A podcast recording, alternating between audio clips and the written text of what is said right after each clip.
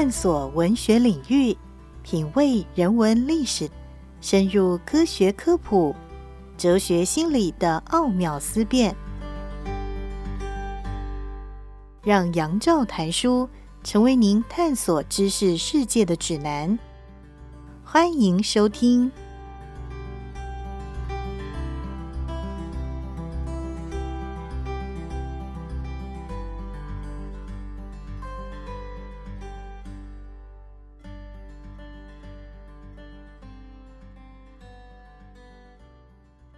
各位听众朋友，大家好，欢迎收听杨照谈书。本节目以台北广播电台 FM 九三点一，每个星期一到星期五晚上九点为大家播出。我是杨照。在今天的节目当中，要为大家介绍的，这是时报文化的新书，作者是诺贝尔经济学奖的得主，也是非常有名的人道主义者。借由他的经济学对全世界传播，要如何能够在经济领域上面实践社会公平正义的，Amartya Sen 这一本呢，是他的回忆录，原来的英文书名叫做《Home in the World》，中文翻译叫做《家在世界的屋宇下》。这本书当然相当重要的一个主题是关于 home，也就是家在哪里。序言里面，阿马特亚森直接就点出了这件事情。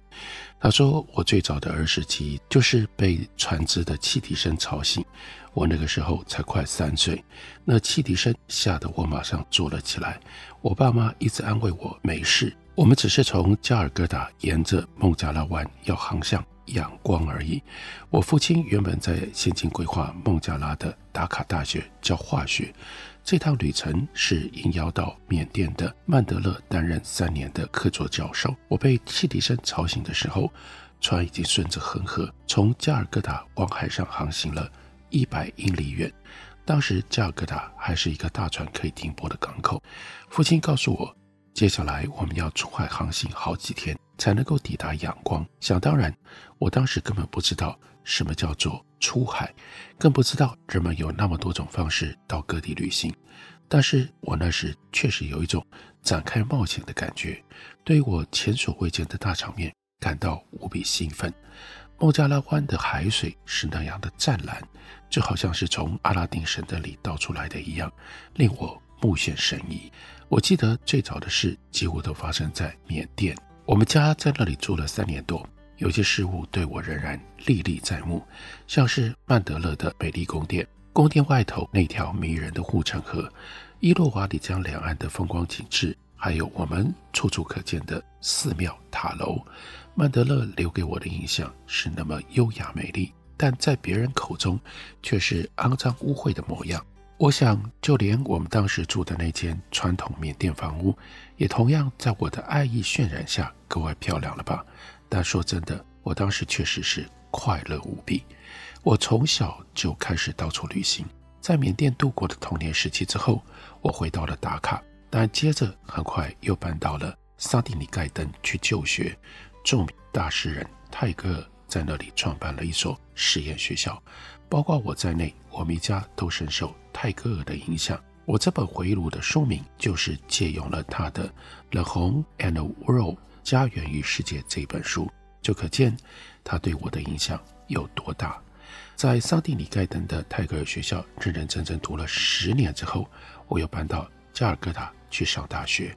我在加尔各答认识了不少好老师和好同学。课余之下，我们还经常到大学隔壁的一家咖啡厅里讨论争辩。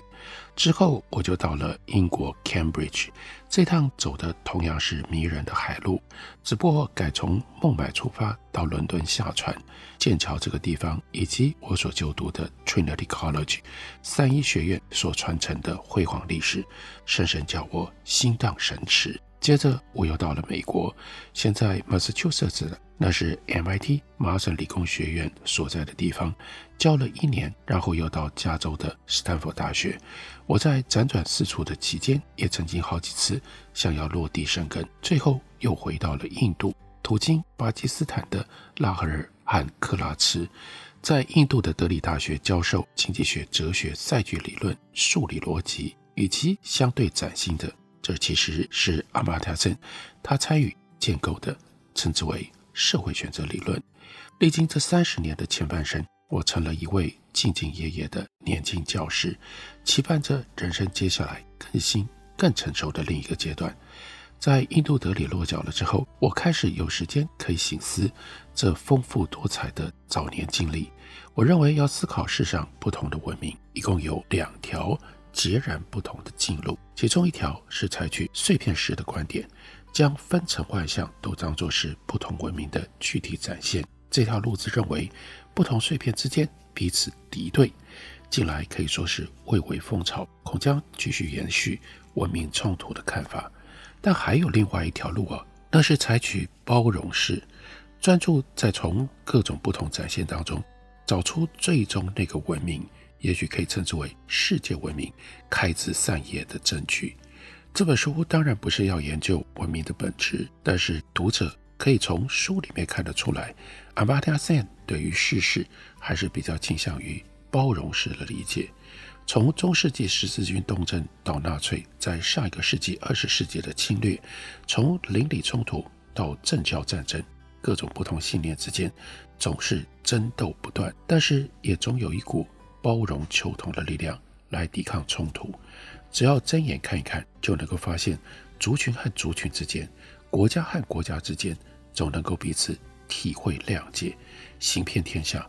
更会处处发现指向追求宽大包容的各种蛛丝马迹，千万不要低估我们人与人之间可以彼此切磋学习的能耐。人生大乐之一，就是能够有人彼此切磋相伴。西元十世纪末十一世纪初，曾经在印度居住多年的伊朗数学家 Al-Biruni，在他的《印度史》里，他就曾经说过：彼此学习不只是共享知识，更能够共存共荣。阿比鲁尼，他介绍了印度在一千年前就发展出来的数学、天文学、社会学、哲学与医学，更证明了人类确实可以透过友谊而扩增知识。阿比鲁尼对印度人的那份亲昵，让他对印度数学和科学产生了兴趣，成为了数学和科学专家。不过，尽管亲昵，他还是不免要对印度人打趣一番。他说：“印度人的数学。”非常好，但是印度学者最了不起的才能却是另外一点，他们总是能够把自己一无所知的东西说得天花乱坠，而这里也就是阿马蒂亚森他的幽默之处了。他在自我嘲讽，他说：“哎呀，如果我也是能够把自己一无所知的东西说得天花乱坠，那我会对自己这样的才能感到自豪吗？”他说：“我不知道。”但是说不定我应该从只说自己确实的事情开始。这本书这是回忆录，所以有一件事情，那就是无论我谈的我自己是不是真的知道，但至少总是我的亲身经历。在另外一个地方，阿马蒂亚森就更进一步的铺陈什么是家。他说我在伦敦接受 BBC 专访，主持人开始录影之前就问我，你觉得哪里？算是你的家，因为主持人当时呢手上就是一份我的资料，所以他问说：“你才从美国的 Cambridge 搬到了英国的 Cambridge，从哈佛大学搬到了剑桥大学的三一学院，你在英国住了几十年，却还是持着印度公民的身份。我想你的护照上应该盖满了签证。那么，到底哪里才算是你的家呢？”那是一九九八年，阿马蒂亚森回到了他自己的母校——英国剑桥大学的三一学院去担任院长。他就说：“哎，我现在就觉得已经在家了。毕竟他跟三一学院很有渊源，从一个大学生、研究生、研究员一路当到学校的老师。不过接着阿玛拉森就有补充说：‘但是我也觉得美国的 Cambridge Harvard Square 附近那栋老房子。’”就是家，我在印度更是实实在在的游子返家。尤其当我三不五时回到从小在山地内盖登长大的那间小房子的时候，更是如此。所以呢，BBC 的主持人就说：“哎，意思是你其实没有家的概念吧？”我就回应他：“恰恰相反，我是处处是家乡。我只是不像你们一样，觉得只有一个地方才算做自己的家。”那位 BBC 的主持人看着我，一脸的不可置信。每次只要有人问我这种特定答案的问题，我的回答老是这样，让人家扫兴。比方说，你最喜欢吃什么？哎呀，这问题的答案真的太多了。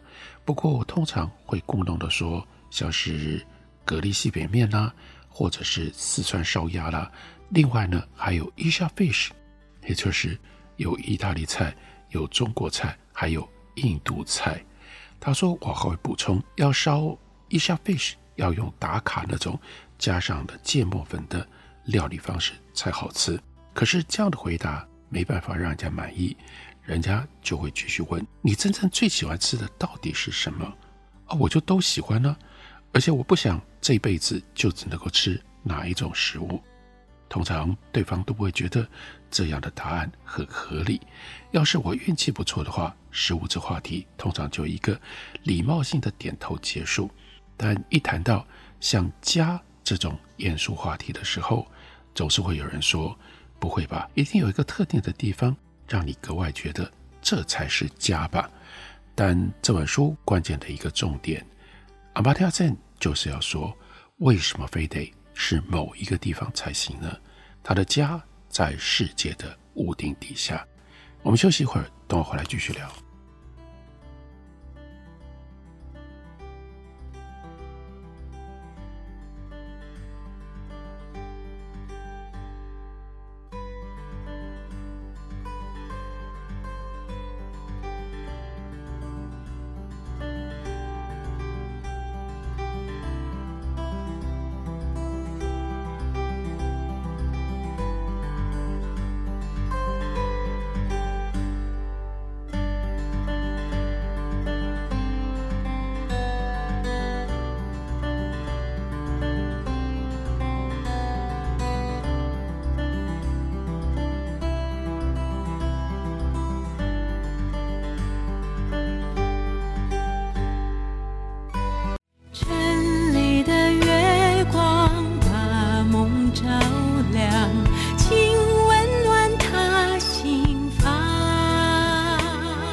大家好，我是于台烟，听见台北的声音，就在台北广播电台 FM 九三点一 AM 一一三四。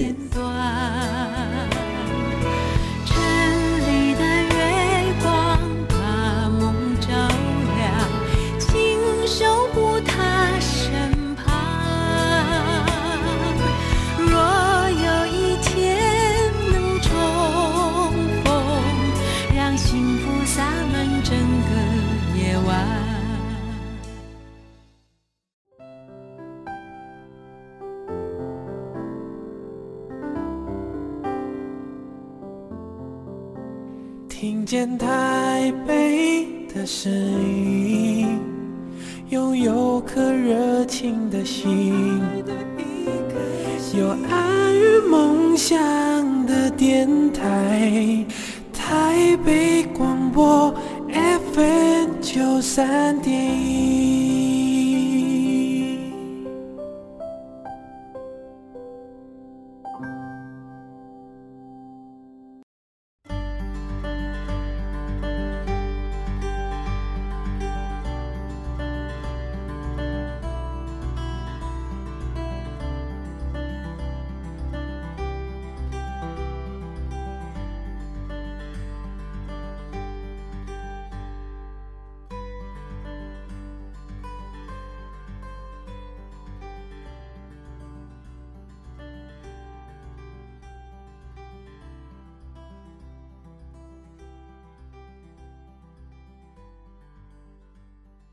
感谢您继续收听《杨照探书》，本节目台北广播电台 FM 九三点一，每个星期一到星期五晚上九点为大家播出到九点半。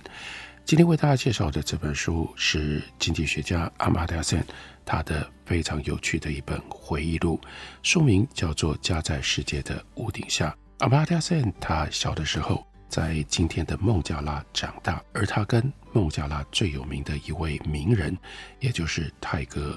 有非常密切的关系。我们看在回忆录里，他这样说：泰戈尔在一九四一年八月逝世，我当时还在达卡的圣尔沃略学院读书，校长紧急集合了全校师生，公布了这则噩耗，并且宣布当天停课。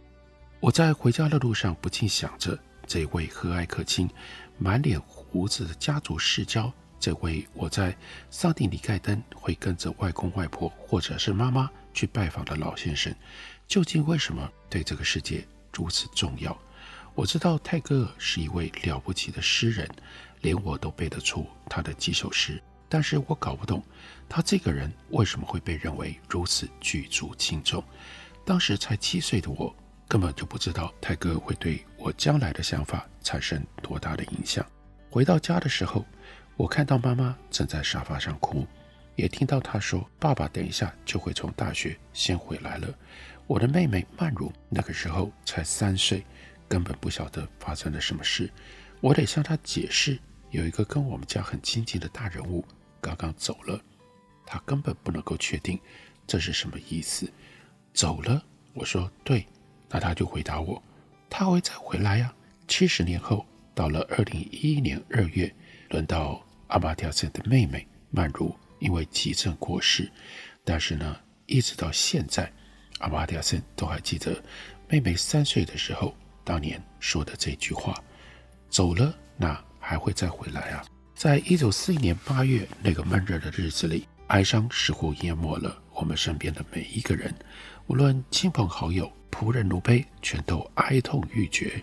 我们家专业的厨子是一名虔诚的穆斯林，总是为我们做非常好吃的烟熏鱼。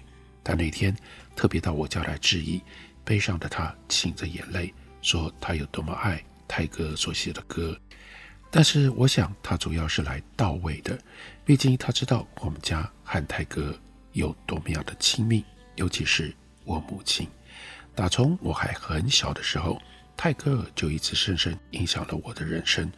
我的母亲阿米塔不止在泰戈尔的萨迪尼盖登学院里读书，而且经常在泰戈尔编导的歌舞剧里领衔主演，在加尔各答粉墨登场。我的外公在桑迪尼盖登学院教书和做研究几十年，和泰戈尔是莫逆之交。泰戈尔还经常借重我外公对于印度经典的丰富知识，还有外公特别精通的北印度和孟加拉田园诗韵。泰戈尔最后的公开演讲是用孟加拉文发表的，标题叫做《文明的危机》。不过这场演讲是交由我外公代为宣读的。因为泰戈尔那个时候已经虚弱到无法自己朗诵了，那篇文章洞见卓越，就连年幼的我也听得深受感动，气血翻腾。泰戈尔对于满天战火感觉到沮丧不已，对西方列强层出不穷的殖民行径深恶痛绝，为纳粹的蛮横手腕还有日军的酷虐暴行挫折气馁。因为一九四一年那是大战期间。而且泰戈尔为印度境内族群关系态势感觉到忧心如焚，更为世界将来的命运郁郁难欢。泰戈尔的逝世让当时才七岁的阿玛蒂亚森难过不已，尤其一想到这代表了什么，就倍感哀痛。我喜欢这位看起来总爱和我说话的慈祥老人，但那时候我根本就不懂为什么人家会说他的思想有多么重要。他的创作又是多么样的生猛有力，所以我下定决心要好好了解这位我过去不曾下功夫认识的伟大人物。所以说我其实是在泰戈尔死了之后才深入钻研他的思想，而且至今仍然获益无穷。他对自由和推论说理的无比重视，促使我认真思考这些问题。随着年岁增长，这些题目对我来说，越来越重要，而我认为泰戈尔思想当中最通幽洞维、最为振聋发聩的，那也就是指出了教育在增进个人自由和推动社会进步上所扮演的重要角色。我的母亲十分积极地要我在桑蒂尼盖登就学，就像她自己当年那样，而且泰戈尔过世更是让她对这件事情下定决心。我的父亲倒不太乐意。不想让我从达卡家里搬到桑蒂尼盖登的外公外婆家。然而，由于战事节节地逼近印度，父亲总算想通了，我待在桑蒂尼盖登应该会比较安全。就这样，搬家的事情定了下来。等到后来日军撤退，反倒是我拒绝离开这一所我已经彻底爱上的学校了。泰戈尔过世不久之后，一九四一年十月，我就搬到了桑蒂尼盖登。外公外婆盛大欢迎我回家，他们还住在我一九三三年十一月出生的时候的那一栋茅草屋。搬回去的头一天晚上，我坐在厨房的凳子上，一边看着迪迪玛在下厨，一边聊着家里的大小事，当然也会讲一些闲话。当时快要八岁的我，开始逐渐体认到这整件事的意义。我感觉自己一下就长大了。说真的，在七岁到九岁这几年当中，我在思想和理解上的迅速扩张，让我自己都吓了一跳。而这其中就牵涉到这所学校。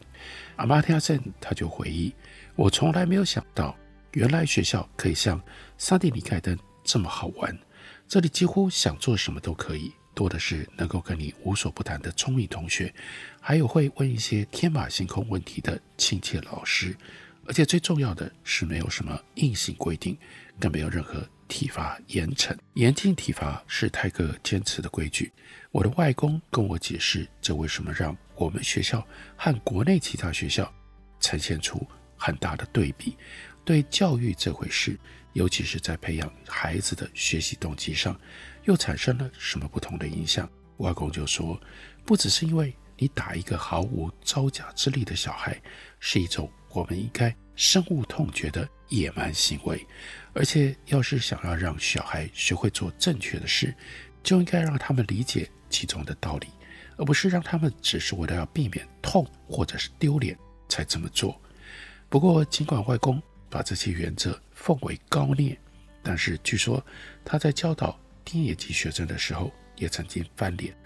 当时他教好几班大概六岁的小孩，其中有一个特别调皮捣蛋的小男生，总是一再的把自己的凉鞋丢在老师的讲桌上。外公想尽办法，苦口婆心的跟他讲道理，但这小男孩还是屡劝不听。最后，我外公气得就说：“要是你再叫下去，你就得要挨巴掌了。”没想到那个男生。就回嘴说：“哦，你是不是没有听过大老师，也就是泰戈尔规定过，在桑蒂尼盖登这片土地上不能体罚学生吗？”据说后来我外公就一把揪住那个小孩的衣领，把他拎了起来，就问他说：“你现在还在桑蒂尼盖登的土地上吗？”那个男生就连连摇头说：“没有。”外公就在他脸上作势拍了一下。然后呢，把那个男孩安全地放回到了地面上。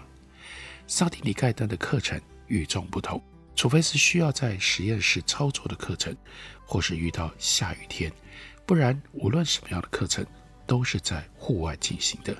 我们会各自带着坐垫，在老师指定的大树下坐好，老师则会坐在一张水泥椅上，面对着大家，旁边是上课用的黑板或者是讲桌。学校有一位老师，他的名字叫做 Goswami，，但我们都叫他 Gosani。Gosani 这个老师呢，负责教授的课程是孟加拉语文和梵文。他跟我们说过，泰戈不喜欢生活环境里有任何的屏障。他说，让大家在户外上课，没有墙壁隔着，就是这种想法的体现吧。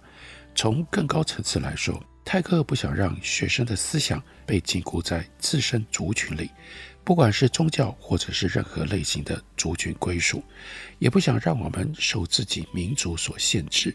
他对民族主义的批评不遗余力啊。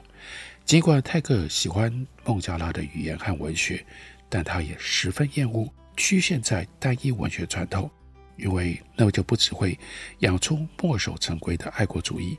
更是忽视了他山之石可以攻错的宝贵教训。老师还告诉我们，泰戈尔尤其鼓励学生要培养专心专注的能力。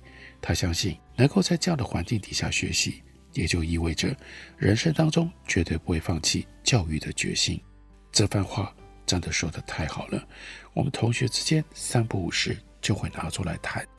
尽管我们当中有一些人对这番话深感怀疑，但是大家都觉得。能够在户外上课，确实是十分令人开心的一种体验。我们的结论是，就算在户外上课没有真正学到什么，那户外上课本身就是一件好事。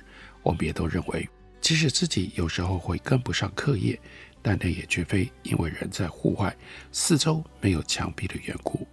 以至于后来，阿玛蒂亚森就说：“我无论是在嘈杂忙乱的火车站里，或者是在某间插总的登机门口，都能够静下心来。”工作如常，许多朋友对此啧啧称奇，这就让我想起了那个时候老师说的，在户外上课能够教会我们不容易分心的那番话。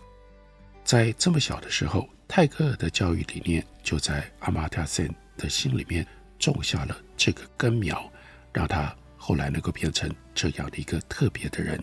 Home in the world，他到处可以为家，到处。都可以让他安心，都可以让他专心。今天为大家介绍、为大家推荐的这本书，就是阿玛蒂亚森他的回忆录《家在世界的屋宇下》。感谢你的收听，我们明天同一时间再会。